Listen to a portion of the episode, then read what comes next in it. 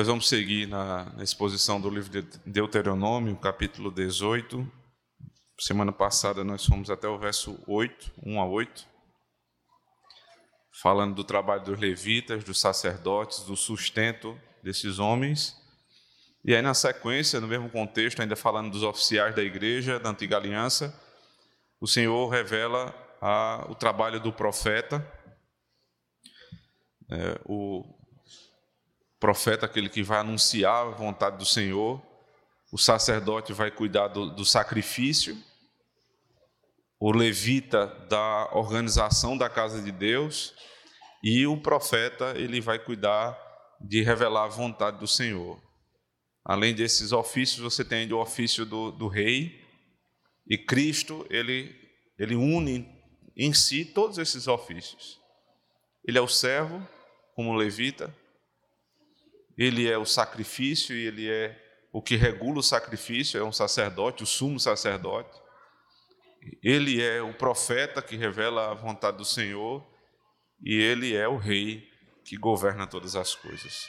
Então, tudo isso que nós estamos vendo aqui não é simplesmente uma sequência de sermões para falar dos ofícios da igreja da antiga aliança, ou seja, falar de uma coisa que já passou. Mas esses ofícios se cumprem em Cristo que os princípios desses ofícios ainda estão na igreja, no trabalho dos diáconos e dos presbíteros. Então, ouçamos essa palavra como palavra de Deus também para a nova aliança, verso 9 do capítulo 18. Quando entrares na terra que o Senhor teu Deus te der, não aprenderás a fazer conforme as abominações daqueles povos não se achará entre ti quem faça passar pelo fogo o seu filho ou a sua filha, nem adivinhador, nem prognosticador, nem agoureiro, nem feiticeiro, nem encantador, nem necromante, nem mágico, nem quem consulte os mortos. Pois todo aquele que faz tal coisa é abominação ao Senhor. E por estas abominações o Senhor teu Deus os lança de diante de ti. Perfeito serás para com o Senhor teu Deus, porque estas nações que hás de possuir ouvem os prognosticadores e os adivinhadores, porém a ti o Senhor teu Deus não permitiu tal coisa. O Senhor teu Deus te suscitará um profeta do meio de ti, de teus irmãos, semelhante a ti, a ele ouvirás. Segundo tudo que pediste ao Senhor teu Deus em Horebe, quando reunido o povo, não ouvirei mais a voz do Senhor, meu Deus, nem mais verei este grande fogo para que não morra. Então o Senhor me disse: Falaram bem aquilo que disseram. Suscitar-lhes-ei um profeta do meio de seus irmãos, semelhante a ti, em cuja boca porei as minhas palavras, e ele lhes falará tudo o que eu lhe ordenar. De todo aquele que não ouvir as minhas palavras, que ele falar em meu nome, disso lhe pedirei contas. Porém, o profeta que presumir de falar alguma palavra em meu nome, que eu lhe não mandei falar, o que falar em nome de outros deuses, esse profeta será morto. Se disseres no teu coração, como conhecereis a palavra que o Senhor não falou? Sabe que quando esse profeta falar em nome do Senhor, e a palavra dele não se cumprir, nem suceder como profetizou, esta é a palavra que o Senhor não disse. Com soberba a falou o tal profeta. Não tenhas temor dele. Amém. Vamos orar ao Senhor. Ó Deus Santíssimo, nós na tua presença nos encontramos na manhã do teu dia, sedentos pela tua palavra, Senhor. Passamos uma semana inteira ouvindo porções dela na nossa casa ou por onde passamos, mas nada se compara, Senhor, quando nos reunimos como família da aliança para, em Teu nome, Senhor Deus, invocarmos o Senhor e ouvirmos, Senhor Deus, a exposição da Tua palavra. Não será Moisés que vai falar, Senhor, nem mesmo eu, mas será Cristo falando ao Teu povo, o Verbo o Verbo de Deus, ou profeta que foi prometido. Por isso, Senhor, nós devemos toda reverência Os nossos ouvidos devem estar atentos, Senhor Deus, nossa mente cativa, nosso coração submisso ao Senhor. Dá-nos essa disposição. Oh Deus, e como canal teu, Senhor Deus, como profeta teu, para anunciar as verdades do Evangelho, eu te peço, ajuda-me na exposição desse texto a ser claro, fiel e vivo. E ajuda os teus filhos, Senhor Deus, para que o coração deles seja terra fértil e possa germinar, brotar e florescer essa palavra para a vida prática de cada um de nós. No nome de Cristo, o profeta e nosso Senhor. Amém. O desejo de, de conhecer o futuro e de saber o que está para acontecer, ele permeia toda a história da humanidade. Né? Não há uma época sequer onde você não encontre na história do, do homem as pessoas buscando, procurando de alguma maneira conhecer o desconhecido, saber o que está para acontecer logo em seguida. E para alguns parece que esse tipo de, de, desejo ele pode ser alimentado pela Escritura. E eu, eu, tenho, eu, eu lhe digo com toda a convicção que a Bíblia nunca, jamais, em momento algum da, de toda a revelação, a Bíblia incentiva você querer saber do futuro. Não incentiva. Sempre ela nos insere no momento em que nós estamos.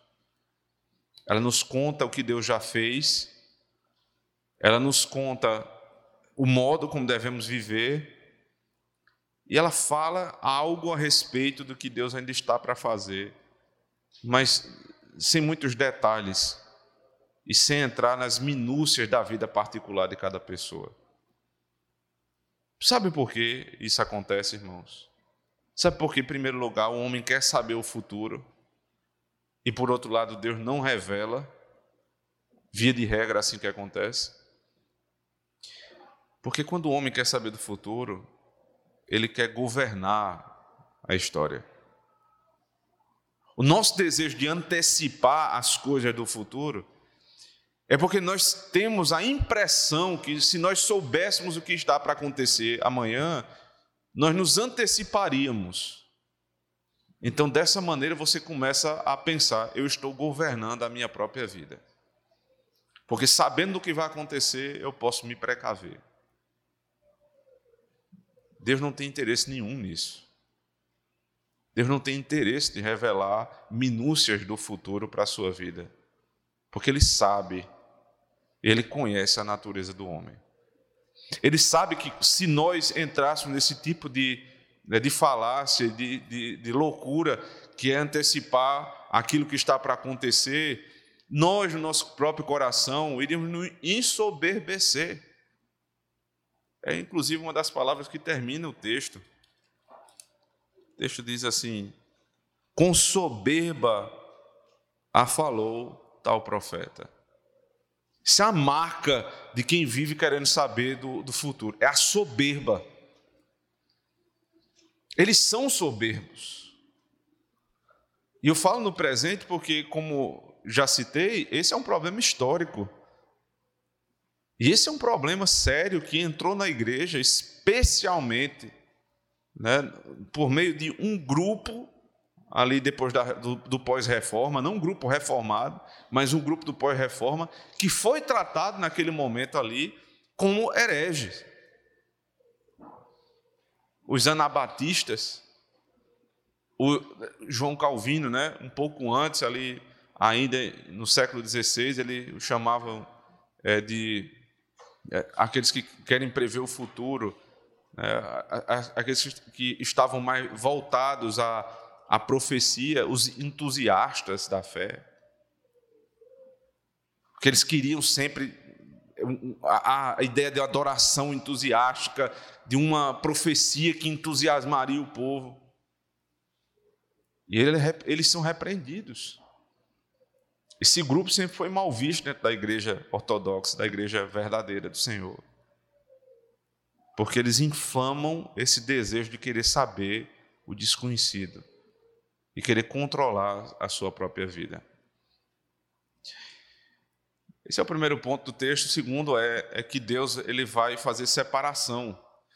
Esses que pensam dessa forma, eles são caracterizados como aqueles que são do mundo. Observe no texto, ele diz assim, verso 9: Quando entrares na terra que o Senhor teu Deus te der, não aprenderás a fazer conforme. Veja o que é que ele, como é que ele classifica as abominações daqueles povos. Quais são as abominações daqueles povos? Não se achará entre ti quem faça passar pelo fogo seu filho e a sua filha, nem adivinhador, nem prognosticador, nem agoureiro, nem feiticeiro, nem cantador, nem necromante, nem mágico, nem quem consulte os mortos. Por quê? Pois todo aquele, verso 12, que faz tal coisa é abominação ao Senhor. Ele cita uma lista de possibilidades, de formas que eram utilizadas para conhecer o futuro. Tem um necromante, que vem de necromancia, é a consulta aos mortos. O que vai consultar os mortos. O espírita, na nossa época, por exemplo, é um, um exemplo muito atual. Eles se sentam numa mesa e eles vão invocar ali um espírito, o espírito vai descer e ele fala como alguém da tua família que morreu. Veja que espírito maligno, porque ele confunde. E o sujeito que foi aquele, aquele determinado culto ali, ele fica com essa impressão, mas era exatamente a voz do meu irmão. Era exatamente o modo como ele falava. A palavra de Deus diz: isso é necromancia, abominação ao Senhor. Ah, mas ele falou e era e ele conhecia detalhes da minha vida. O sujeito não se lembra que Satanás é o espírito de confusão. Não se lembram que, mesmo tendo um, poder limitado, Satanás tem poder. E eles vão a essas mesas brancas, eles vão né, para o baixo espiritismo, eles vão para tantos lugares invocar os mortos. O Senhor diz: isso é abominação. Coisa de quem vive longe de Deus. Existe também o adivinhador, o prognosticador, que vai dar o prognóstico da tua vida. Então, uns usavam a necromancia, outros a hidromancia, que é colocar, por exemplo, a água e os reflexos da água iriam dizer ali o que é o que iria se passar a seguir. Hoje você tem a figura do daquele que lê mão, a pessoa que lê a mão, aí na linha da mão tem dizendo ali qual é o teu futuro. Tem um horóscopo. Crentes que todo dia consultam o horóscopo para saber, dentro do seu signo, o que é que tem ali de mensagem para a vida dele. Querendo controlar a vida. Ele fala ainda que alguns chegam ao ponto de sacrificar os seus filhos, veja o verso 10. Há quem faça passar pelo fogo o seu filho ou a sua filha. Abra comigo Levítico capítulo 18, por favor. Levítico 18, verso 21.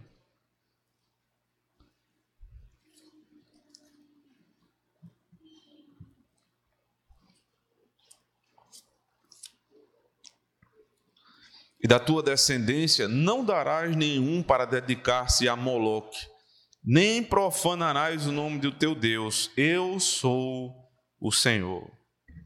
Certamente Deuteronômio 21 está citando aqui a lei de Levítico 18, verso 21. O Deus a quem eles sacrificavam seus filhos no fogo era Moloque. Então, esse sacrifício né, era dado em sacrifício. Alguns sacrificavam no fogo no sentido literal, de entregar para a morte. Outros entregavam, é, talvez o termo melhor fosse, consagravam seus filhos a Moloque. Os filhos deles iriam servir a Moloque sob um pretexto, desde que fosse revelado o futuro. você dá até o teu filho. Por que, por que usar daqui a ideia de filho? Você dá o teu bem maior para saber do futuro. Existe um paralelo na Escritura de alguém que deu o seu filho, o seu único filho. Abraão, pai da fé, um dia foi requisitado dele, lá em Gênesis capítulo 22, da segunda voz do próprio Deus. Abraão sobe ao monte e lá você vai sacrificar Isaac. E aí a repetição, se você ler a narrativa, a repetição da expressão teu único filho. Isaac, o teu único filho. E ele sobe o monte, né? ele deixa lá no, aos pés do monte é, os jumentos, os, os servos, e sobe só ele e Isaac com o material para o sacrifício. E me chama muita atenção a parada que eles dão no meio do caminho, ali na subida para o monte, quando Isaac diz: É meu pai, aqui está o cutelo, aqui estão é, os instrumentos para, para o sacrifício, mas onde está o cordeiro? Porque Isaac conhecia, não era a primeira vez que eles estavam subindo para o monte para sacrificar. Não é a primeira vez. ele conhecia muito bem esse caminho. Mas uma coisa estava diferente, não tinha um cordeiro. Aí duas palavras de Abraão chamam a atenção também. Uma, a que ele disse lá aos pés do monte, porque ele disse assim: Vocês vão ficar aqui, eu e o rapaz subiremos e voltaremos. Como é que é possível Abraão dizer isso se a ordem de Deus era para sacrificar? A resposta de Abraão é na segunda parada. Quando ele diz ao seu filho, o seu único filho, Deus proverá o cordeiro para si. Ele vai providenciar. Aí o Novo Testamento diz: porque Abraão cria na ressurreição. Ele estava determinado a matar o seu filho. Ele não sabia que Deus ia dar um cordeiro, literalmente, lá no monte. Ele disse, no coração dele: se Deus mandou eu matar, então ele vai ressuscitar. E por que ele tem toda essa convicção? É porque ele não consultou o necromante, ele não consultou é, alguém que vê as linhas da mão, não. Por conta de uma promessa de Deus, em Isaac será chamada a tua descendência. Ou seja, Isaac não pode morrer, porque se morrer a palavra de Deus e ele não ressuscitar, a palavra de Deus não se cumpre. Não precisa, meu, meu irmão, não preciso de saber detalhes do meu futuro, eu preciso saber das promessas do Senhor e confiar nelas verdadeiramente. Então ele subiu com o seu filho, seu único filho, Imagina a cena, a descrição da cena é, é coisa terrível, né? Ele pega todos os aparatos que tinha ali, começa a colocar, subir o altar. Ele pega o seu filho, deita sobre o altar e amarra o filho. E você não escuta a voz de Isaac em momento nenhum, a não ser lá quando eles param no caminho. Isaac calado Ele sabia. Ele estava ciente ali que ali a oferta era ele, porque ele não é louco, ele era um rapaz já. Ele tinha compreensão que ele estava sendo amarrado para ser imolado. E por que Isaac não abriu a boca? Porque Isaac também cria na promessa. O pai dele ensinou a ele: Meu filho, Deus proverá para si o cordeiro. Então o filho obedece o que o pai diz, porque crê na mesma palavra do pai. E o texto fala quando Isaac, quando Abraão estava pronto para sacrificá-lo, então veio a voz do Senhor e disse: Não faça isso, Abraão. E ele vai atrás de um arbusto, tem lá um cordeiro. Ele tira Isaac e põe o cordeiro no lugar em substituição a Isaac, prefigurando claramente ali a obra de Cristo. Eu e os meus filhos seriam sacrificados. porque eu creio na promessa de um redentor que vai vir para que na, na época deles que viria para morrer no nosso que veio para morrer. Então eu creio nessa palavra para mim, eu ensino essa palavra para os meus filhos e eles vão seguir a mesma fé. Eles vão obedecer à promessa. Quando eles estão a um passo de entrar na terra da promessa, em Deuteronômio 18, o Senhor volta e diz: Vocês não vão ser como os homens dessas terras, como os povos daquelas terras. Eles são abominação aos meus olhos. Por quê? Porque não creem na minha palavra. Voltando lá para Deuteronômio, verso 9 diz: Quando entrares na terra que o Senhor teu Deus te der, não aprenderás a fazer conforme abominações daqueles povos. Veja agora, verso 14: Porque estas nações que hás de possuir ouvem os prognosticadores e os adivinhadores, porém a ti o Senhor teu Deus não permitiu tal coisa. A informação no verso 12 é muito interessante também. Pois todo aquele que faz tal coisa é abominação ao Senhor, por estas abominações o Senhor teu Deus os lança de diante de ti.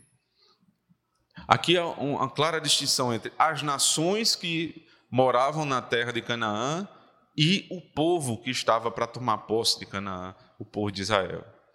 São, são povos distintos. Eles não creem na minha palavra, por isso consultam os mortos e todos os outros tipos de prognosticador, adivinhador, coisa semelhante a isso, e entregam seus filhos em sacrifício. Vocês não vão ser assim. Por que vocês não vão ser assim? Veja, o motivo forte é porque eles são abominação, eles, eles são odiados de Deus. A palavra, essa palavra abominação, ela aparece também lá em Deuteronômio 5, tanto em Deuteronômio 5 como Êxodo 20, na citação do segundo mandamento. Não farás para ti imagem de escultura semelhante ao que há em cima no céu, debaixo da terra, nem nas águas debaixo da terra, porque o Senhor, ele abomina, ele odeia o que faz essas coisas. O ódio de Deus, ele, ele vem pela mácula do nome dele no primeiro mandamento e, consequentemente, o nome dele é maculado no culto. Deus odeia essas nações por isso. E é exatamente por isso que elas vão ser lançadas fora de diante de ti, como disse o verso 12. A expressão é como se eles fossem, vomitados da terra, fossem lançados para fora. É, Deus teve um, é, mal-estar com aquela, aquelas nações, ele vomitou para fora. Matthew Henry comenta exatamente esse versículo dizendo o seguinte: Como é que pode? Deus vomita esses povos e vocês vão lamber o vômito? Vocês vão se alimentar do vômito que Deus já mostrou que isso está errado. Eles estão sendo lançados dessa terra porque cometeram tais e tais pecados. Vocês vão lá e vão comer do vômito. Irmãos, esse tipo de prática, ela é terrível. É terrível no espiritismo, no candomblé, é terrível no baixo espiritismo e é terrível dentro da igreja cristã. Porque Deus não deseja que você controle a sua vida. Por isso é que ele não está disposto a antecipar os fatos. Aí você pode estar pensando, mas Deus não usou os profetas para antecipar questões que iriam acontecer? É verdade. É verdade. 70 a 80% das vezes que um profeta fala, ele fala sobre questões da própria época dele. Então, majoritariamente, ele não fala sobre questões que virão, mas ele fala do presente. E nessa pequena porcentagem que ele fala de coisas que hão de acontecer, ele nunca fala, em nenhum desses momentos, a respeito de vidas particulares das pessoas. Não é assim. Sempre que a profecia antecipa algo que está para acontecer, é para exortar o povo de Deus, por meio de uma pessoa, ou então o profeta falando para todo o povo, a fim de que aquele povo se converta dos seus maus caminhos e que sejam salvos, todo o povo. Não é, não é para saber com quem eu vou casar, não é para saber qual emprego que eu vou, eu vou escolher, qual a profissão que eu devo seguir ou se eu faço ou não faço tais e tais coisas. Não é assim.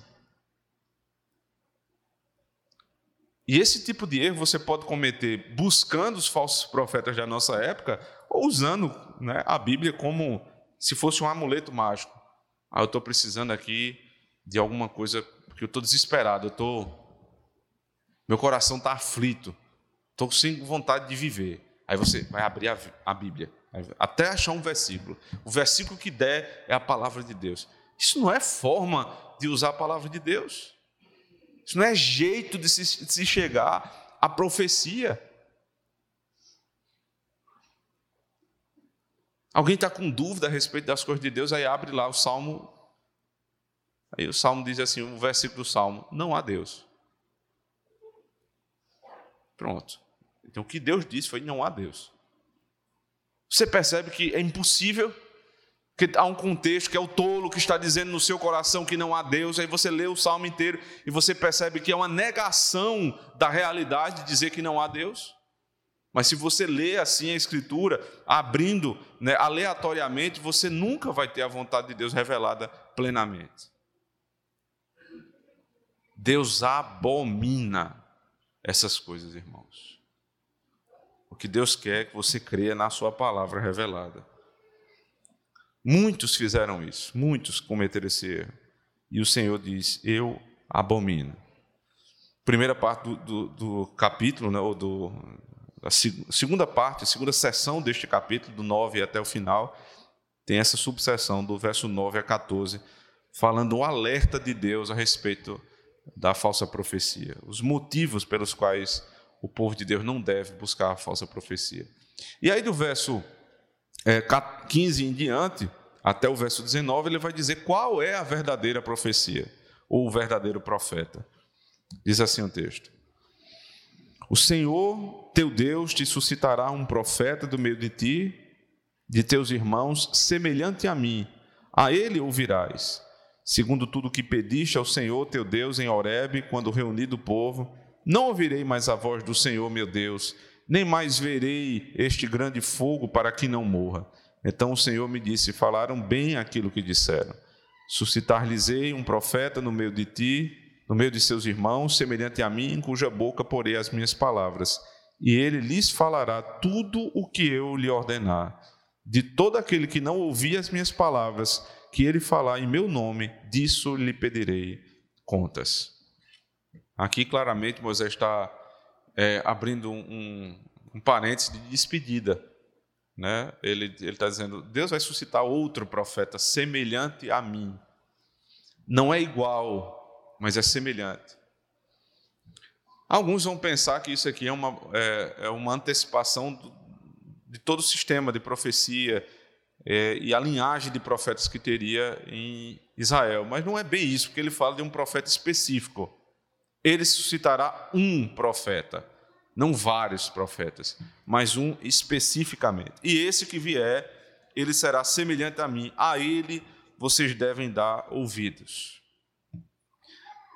Nesse momento, Moisés para para lembrar o povo do que tinha acontecido ali aos pés do Monte Sinai. Quando eles pediram, veja no verso 16: quando vocês pediram ao Senhor teu Deus né, que não falasse diretamente.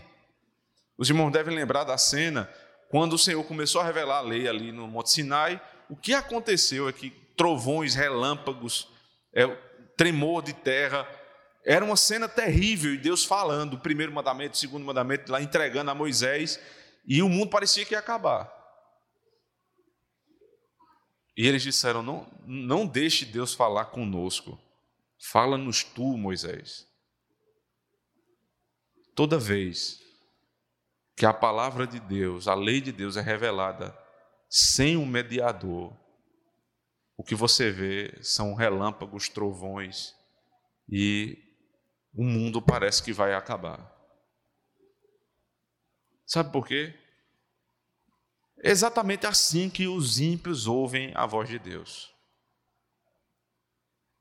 Quando eles ouvem a lei, falar a respeito de lei, eles tremem no coração com medo de Deus. Eles têm comichão, eles não querem nem ouvir, porque eles estão ouvindo a voz da lei, a voz de Deus, mas eles não têm Cristo. E a mesma pregação, o mesmo sermão, quando é um crente que está ouvindo, ele ouve as mesmas palavras, mas aquelas palavras soam bem para ele, porque eles estão ouvindo a voz do seu redentor. A cena ali era para dizer justamente isso. Fala-nos tu, Moisés. Ou seja, Deus fala a Moisés, Moisés fala ao povo. E o que chega no povo é a palavra de Deus. Só que por meio da voz do, do profeta, que é mediador da aliança. Não é Deus falando diretamente. É uma desgraça, irmãos, alguém achar que, como homem natural, como homem carnal, vai se achegar à Bíblia e ler a Bíblia como se fosse qualquer outro texto. Porque ele vai se impactar com, com o que está aqui. Ele vai se entristecer muitas vezes se o Espírito de Deus não revelar Cristo. Porque ele está ouvindo a voz de Deus sem mediador. Daqui também decorre a obrigação daquele que prega e quando estiver pregando a respeito da lei de Deus, a respeito dos mandamentos de Deus, explicar muito bem o mandamento, o peso do mandamento, a gravidade da lei do Senhor, mas imediatamente apresentar Cristo. Fazer isso, irmão, de maneira carinhosa, terna. Vejam aqui a esperança do, do Evangelho do Senhor. E a grande dificuldade do pregador é, esse, é, é essa porque muitas vezes nós somos tentados a ser muito duros com a igreja, e aí a igreja sai daqui, do final do culto, sai com peso, porque não ouviram a voz de Deus por meio do mediador, é só a lei. Outro problema sério, outra tentação é só falar da graça, é vir para o culto só para escutar as promessas de Deus as grandes maravilhas de Deus. E é impossível dissociar os imperativos de Deus dos indicativos de Deus.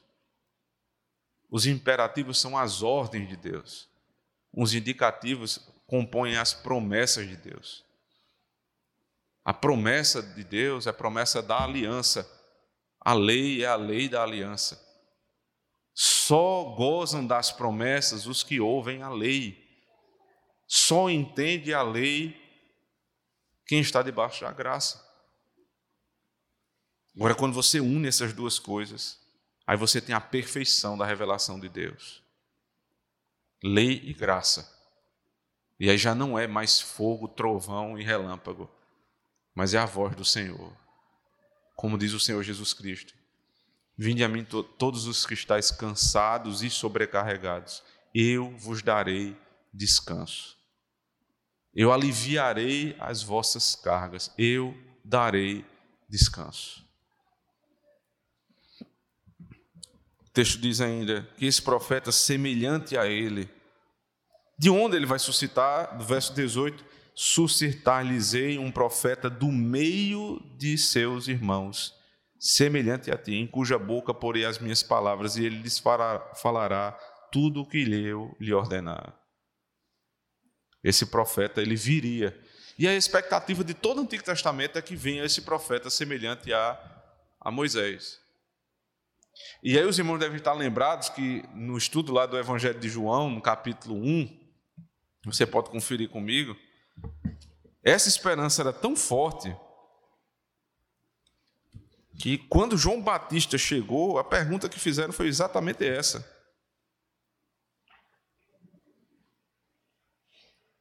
Verso 19. Este foi o testemunho de João, quando os judeus lhe enviaram de Jerusalém sacerdotes e levitas para lhe perguntarem: Quem és tu? Ele confessou e não negou. Confessou: Eu não sou o Cristo. Então lhes perguntaram: Quem és, pois? És tu Elias? Ele disse: Não sou. És tu o profeta? Respondeu: Não. Ora, mas João era profeta.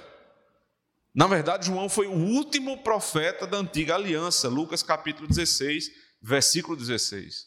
Como é que ele é perguntado se ele é profeta? Ele diz que não é. É porque aqui está articulado o profeta, está definido o profeta. Não é um profeta, é o profeta. Quem foi perguntar isso?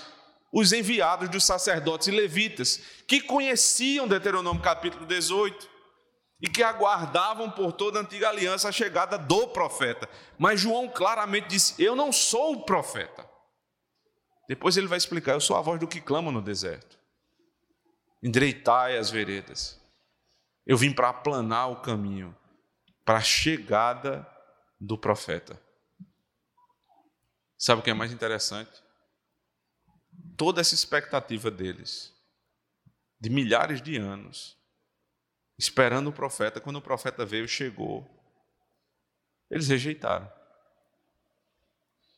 Lá em Deuteronômio 18, quando fala a respeito desse profeta, diz no final, no versículo 19: A ele ouvirás.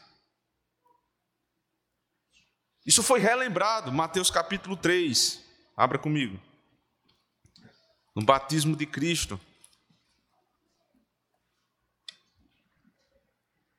Quando Cristo é batizado, no verso 17 do capítulo 3, diz assim: Eis uma voz dos céus que dizia: Este é o meu filho amado, em quem me comprazo. Este é o filho de Deus. O que vem para falar a respeito de Deus, eu tenho prazer nele. Essa expressão se repete lá no capítulo 17 e ela é complementada. Eu achei interessante que nas chaves bíblicas, o capítulo 17, ele faz referência exatamente lá a Mateus 3,17 como se a expressão fosse a mesma, e aqui está o complemento dela, na, na, transfiguração. Verso 4: Então disse Pedro a, a Jesus: Senhor, bom é estarmos aqui, se queres, farei aqui três tendas, uma será tua, outra para Moisés, outra para Elias. Veja o lugar que eles estão. Eles estão ali no monte, Jesus, os apóstolos Moisés e Elias. Aqui você tem aqui o resumo de todo o ato profético. Moisés, a lei, Elias, os grandes sinais, os apóstolos, os que vão anunciar Cristo, a nova aliança e o próprio Cristo. Toda a voz profética resumida ali. Ali é o lugar mais maravilhoso da terra. É tanto que o próprio Pedro diz: rapaz, o negócio é o seguinte, nós vamos fazer uma tenda aqui, a gente vai morar, isso é o céu. A voz de Deus está aqui, completa. Aí a resposta. Verso 5: Falava ele ainda, quando uma nuvem luminosa os envolveu, e eis vindo da nuvem, ou seja, vindo do céu, da parte de Deus, uma voz que dizia: Este é o meu filho amado. A mesma expressão lá do batismo em quem me comprazo. Agora, a expressão que faltou. A ele ouvi. Porque ele é o filho amado que foi anunciado desde o Antigo Testamento, que foi batizado ali, ou seja, ele cumpriu a lei. É essa expressão do batismo, porque batismo de arrependimento de pecado, que pecado? João tem essa dúvida lá: Senhor, como é que eu vou te batizar? O Senhor deveria fazer isso comigo. Aí Jesus explica: é verdade, mas é para que se cumpra a justiça. Ou seja, eu vim para cumprir a lei. Ele cumpriu a lei. Agora, no Monte da Transfiguração, quando toda a revelação está ali, resumida na presença daqueles profetas, Deus vem e diz: A este ouvir. Quem é este? Este é o profeta. Não era Moisés, não foi Elias, não eram os apóstolos, mas somente Cristo. Ele é o profeta por excelência. A quem eu devo ouvir? A Ele. Agora, Atos capítulo 3, no sermão lá de, é, de Pedro, Atos 3, 22.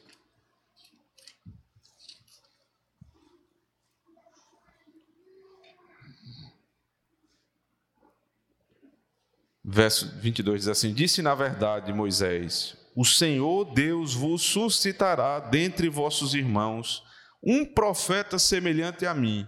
A ele ouvireis em tudo quanto vos disser. Acontecerá que toda alma que não ouvia esse profeta será exterminada do meio do povo. Lá no final de Deuteronômio 18, como isso aqui é uma citação, diz exatamente isso. O profeta que não falar segundo a voz de Deus será morto. Mais um texto que comprova que Cristo é a consumação dessa palavra está lá em Atos 7, verso 37, no sermão de Estevão. Foi Moisés quem disse aos filhos de Israel: Deus vos suscitará dentre vossos irmãos um profeta semelhante a mim. Por que ele é semelhante? Ele é semelhante em alguns aspectos. Porque ele é mediador, Deus fala por meio de Moisés, Moisés fala ao povo, assim também é Cristo. Cristo fala como mediador da aliança. Ele fala a palavra de Deus, como Moisés falava a palavra de Deus. O que ele fala procede de Deus. Mas aí tem uma diferença, que o texto vai dizer também, a Escritura vai dizer. Moisés foi fiel em toda a casa de Deus, como servo, Cristo como filho.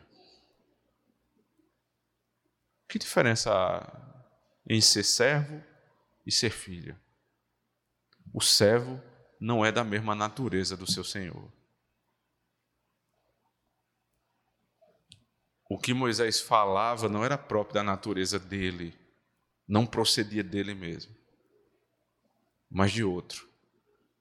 Quando Cristo fala, não como servo, ele fala como o próprio Senhor, porque ele é filho, procedente do Pai.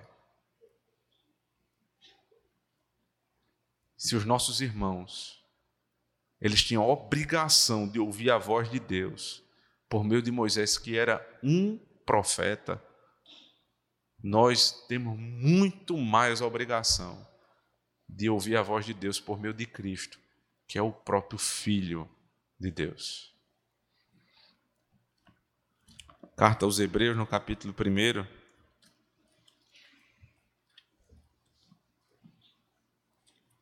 Essa carta, ela, o nome dela nos ajuda bastante, né?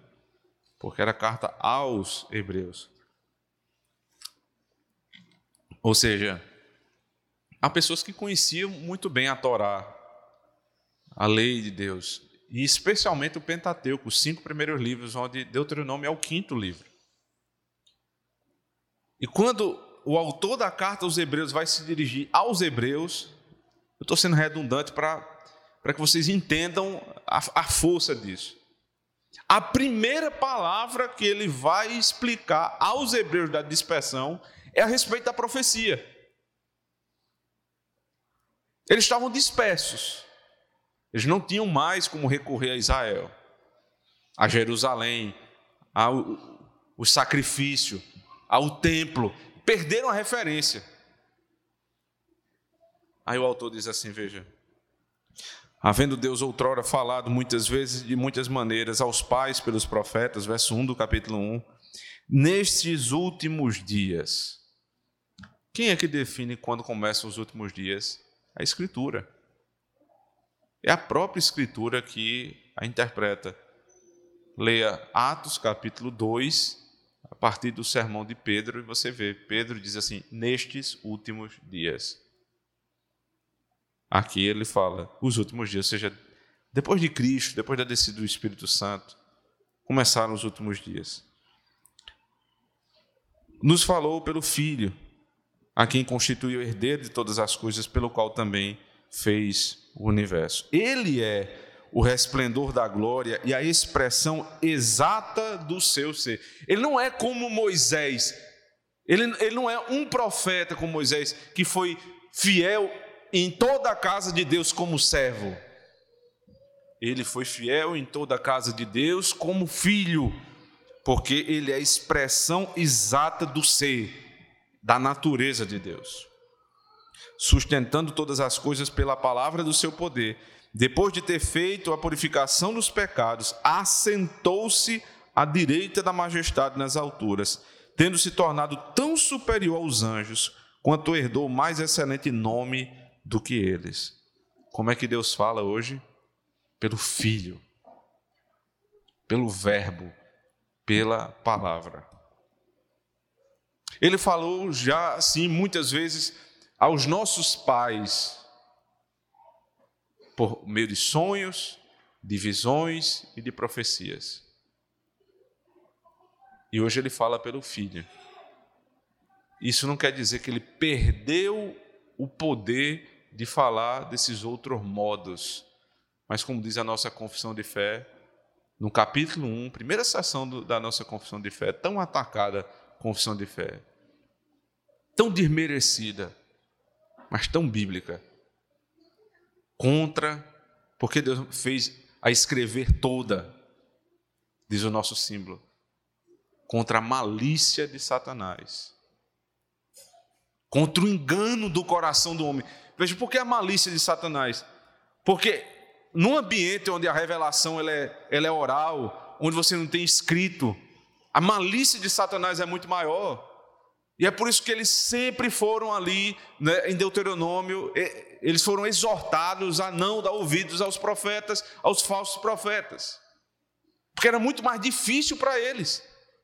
Eles tinham escritura já, Gênesis até, é, eles tinham pouca, pouco conhecimento, tudo era verbal, Gênesis até Deuteronômio estava se desenrolando ali. E hoje nós temos a palavra completa. Como é que nós vamos? Se foi dado o profeta, como é que eu vou rejeitá-lo? E eu não rejeito Cristo simplesmente dizendo não para a salvação. Mas eu rejeito quando eu rejeito a palavra e a forma com que a palavra é anunciada. Porque aqui, se você olhar direitinho em Hebreus, é justamente essa preocupação. Havendo Deus outrora falado de muitas Muitas vezes, de muitas maneiras, ou seja, o modo era outro. Preste atenção nisso. O modo, a palavra é a mesma, o modo não é mais o mesmo. O culto da antiga aliança, muito semelhante, os elementos eram muito semelhantes, mas o modo mudou. Você não tem mais sacrifício de animal, você não tem mais sacerdote, você não tem mais levita. Ninguém questiona isso. Deus mudou porque mudou o culto. O modo do culto, não, ninguém questiona isso. Mas questiona a palavra. Deus não mudou a palavra, ele mudou o modo de revelar. E a explicação é muito, mas muito fácil. Porque é contra a malícia de Satanás, contra o engano do nosso coração, da nossa natureza pecaminosa, que deseja sempre saber o que não foi revelado. Aqui nós temos a baliza para a nossa vida. Está escrito. Ora, não foi essa expressão que Jesus usou para combater Satanás? Ele não disse está profetizado. Ele não disse eu vou consultar uma outra pessoa. É como se ele pegasse a Bíblia e dissesse está escrito. Então, todas as vezes, meu irmão, que você tiver dúvidas a respeito da tua vida, de decisões para tomar, do que fazer, o que não fazer, você precisa, como Cristo, responder: está escrito. E o texto que ele mais utilizou ali foi Deuteronômio. Está escrito, está escrito. A escritura, a regra, de, única regra de fé e prática. Que é certamente uma grande herança da reforma protestante, está sendo pisoteada, está sendo jogado no lixo. O solo a escritura, somente a escritura vai governar a vida do crente. Ele simplesmente foi abandonado. A ponto de num culto de uma hora e quarenta, duas horas de culto, você tem 10, 15, 20 minutos de pregação. Como é que você explica um texto desse aqui? Eu, eu não tenho essa condição. Explicar um texto desse em 15 minutos, em 20 minutos. Pela nossa pecaminosidade, limitações, irmãos. Nós em uma hora não entendemos quase nada. Imagine em 20 minutos. Para você compreender o que está escrito mas está escrito e nos basta. Volte lá para a última sessão agora, subseção da, de Deuteronômio 18. Ele já disse, ele alertou o povo contra o engano da falsa profecia, do verso 9 a 14, apresentou a verdadeira profecia, ou profeta, do verso 15 ao 19.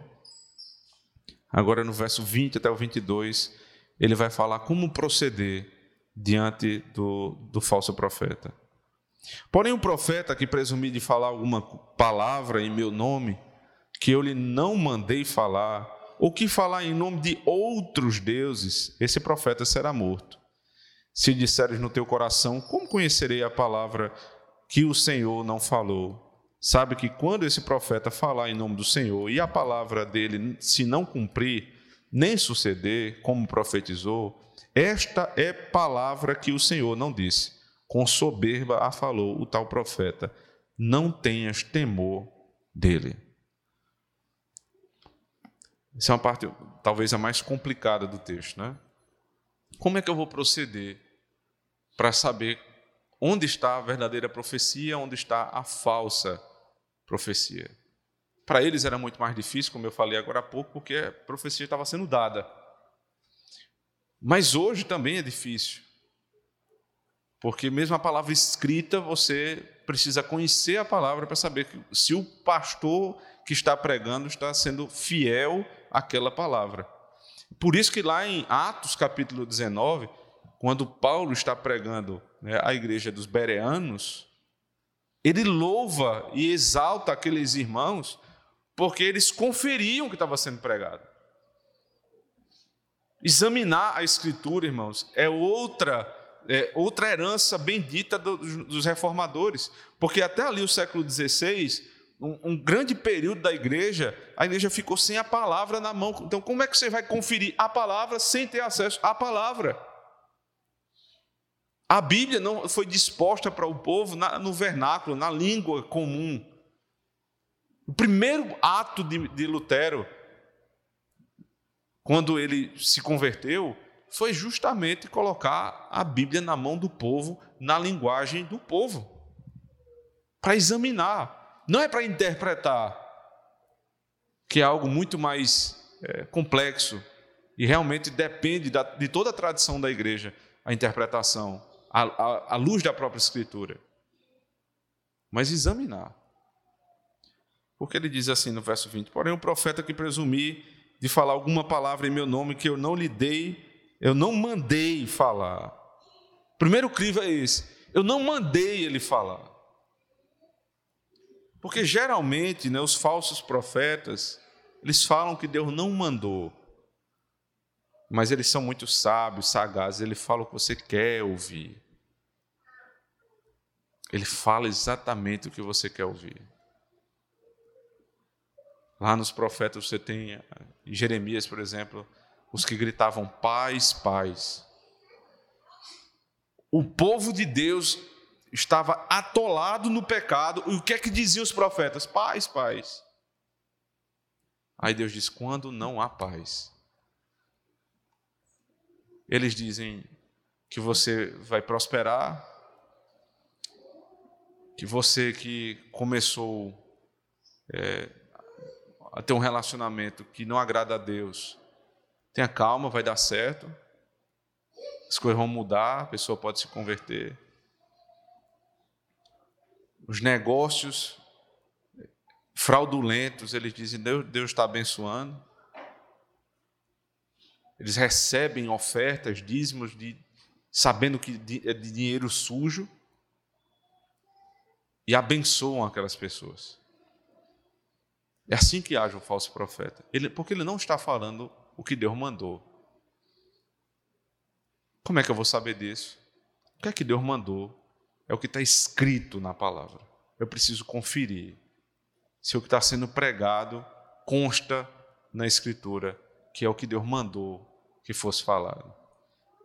Ele vai mais um pouco além, diz: disseres no teu coração, verso 21, como conheceria a palavra que o Senhor não falou? É, primeiro ele diz: se não for falada por Deus, então você deve rejeitar. Aí a pergunta é: como eu vou conhecer? É difícil. Aí a resposta no verso 22: sabe que quando esse profeta falar em nome do Senhor e a palavra dele não se cumprir, nem suceder como profetizou, esta palavra do Senhor não disse. Esse é um crivo, mas não é o único crivo, até porque esse é um crivo complicado. Né? Né, eu gostei de um dos comentaristas que eu estava lendo, ele disse assim: se for esse o único crivo, quando um profeta profetizasse a respeito da, da ira de Deus, e dissesse assim: se vocês não se arrependerem dos seus pecados, a ira de Deus sobrevirá sobre vocês. E a ira de Deus não necessariamente ela cai sobre o povo imediatamente depois da profecia. Então o comentarista diz: ele falou o que Deus mandou, mas não se concretizou naquela geração, por exemplo. Então o povo todo ia dizer: esse é um falso profeta.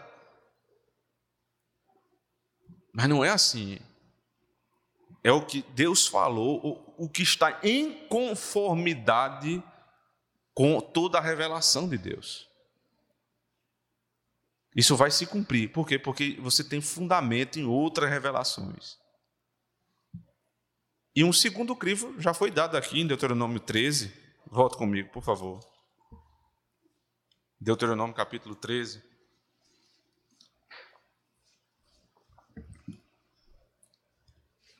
E aí, por isso que a gente não pode ler a Bíblia num, num, em texto isolado, né? porque o próprio Moisés já tinha falado isso aqui.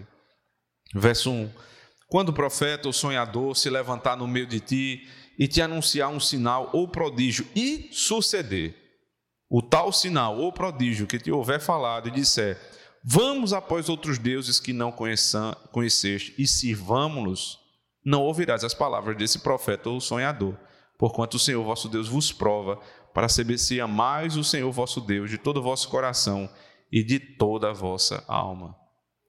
Agora o crivo é outro. Ele falou e aconteceu.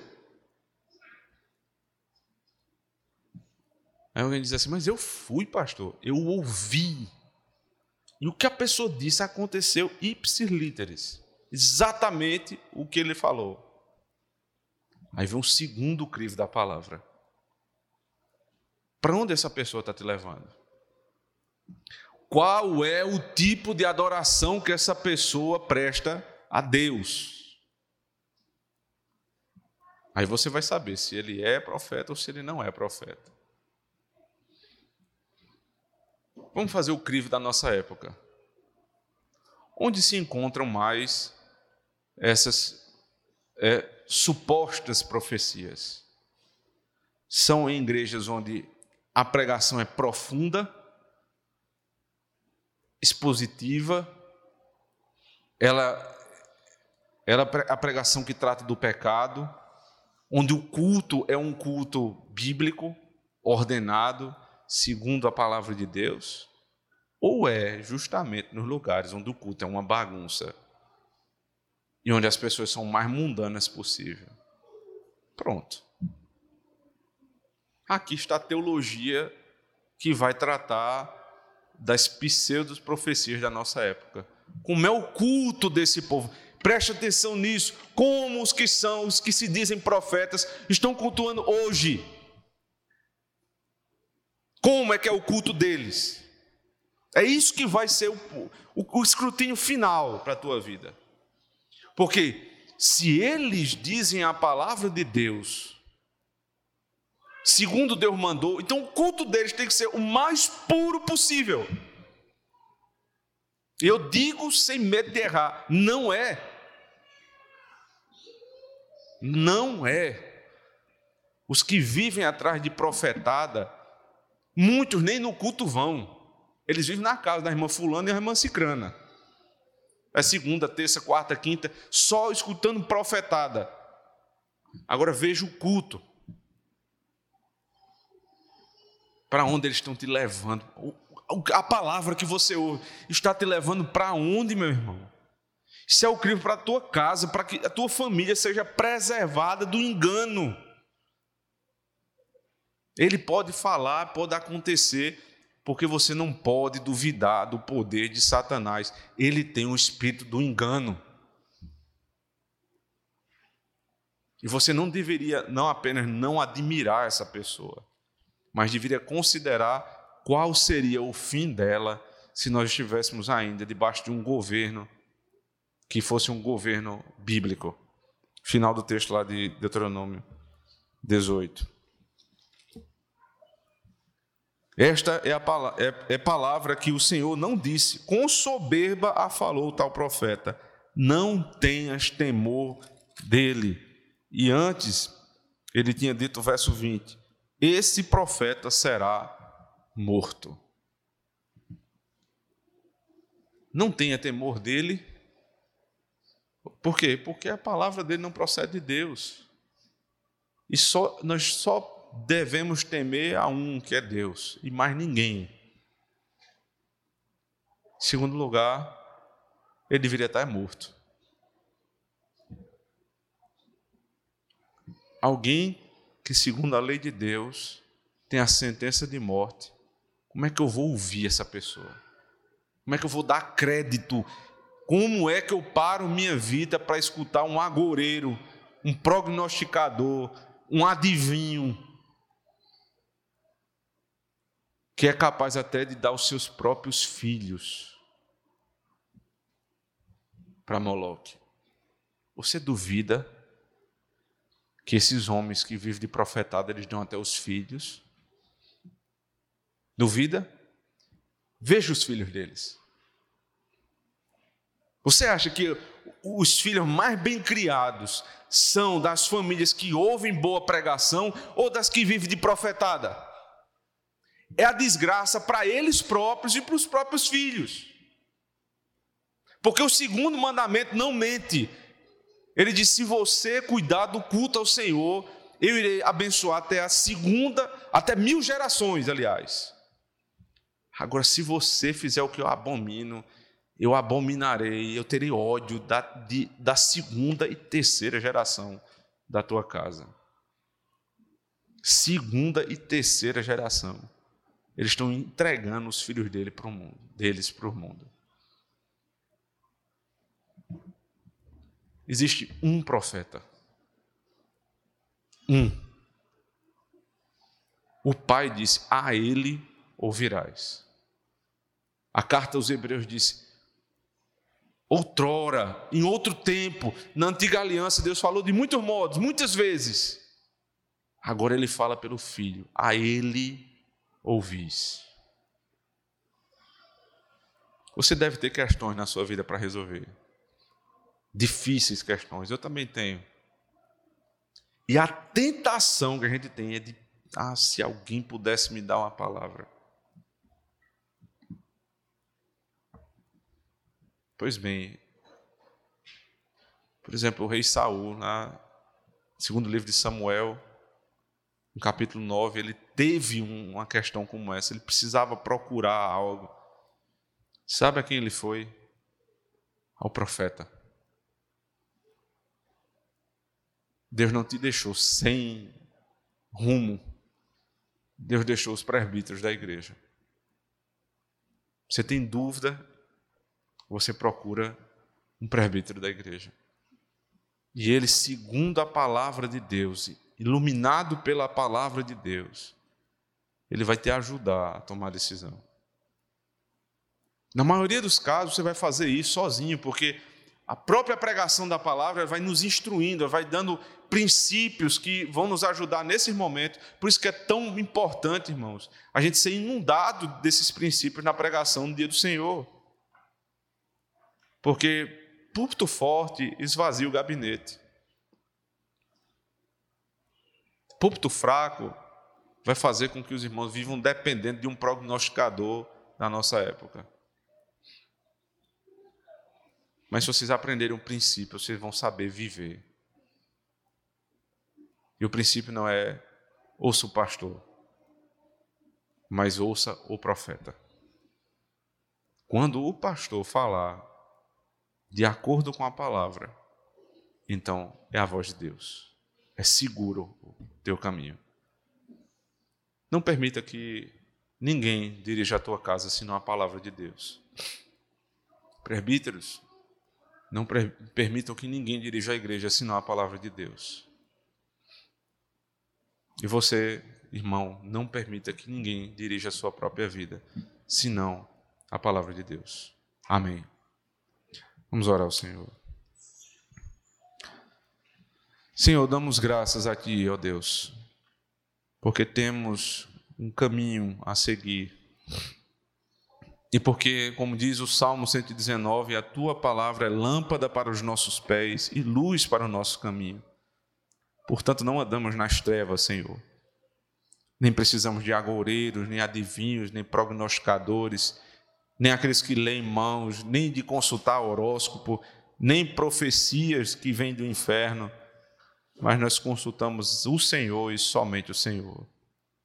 A única profecia que nunca falhou.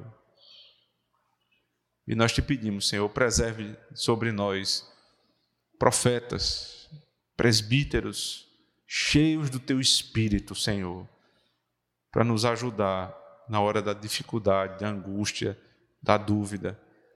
E que eles, à luz tua, do teu evangelho, da tua santa lei, possam falar conosco. E assim, Senhor, o teu povo vai ser guiado cada vez mais para uma vida de santidade, para um culto puro até o dia que chegaremos diante do Senhor, o grande profeta, e seremos recebidos com alegria, porque caminhamos à luz da tua palavra. Pedimos isso em Cristo, nosso Senhor. Amém.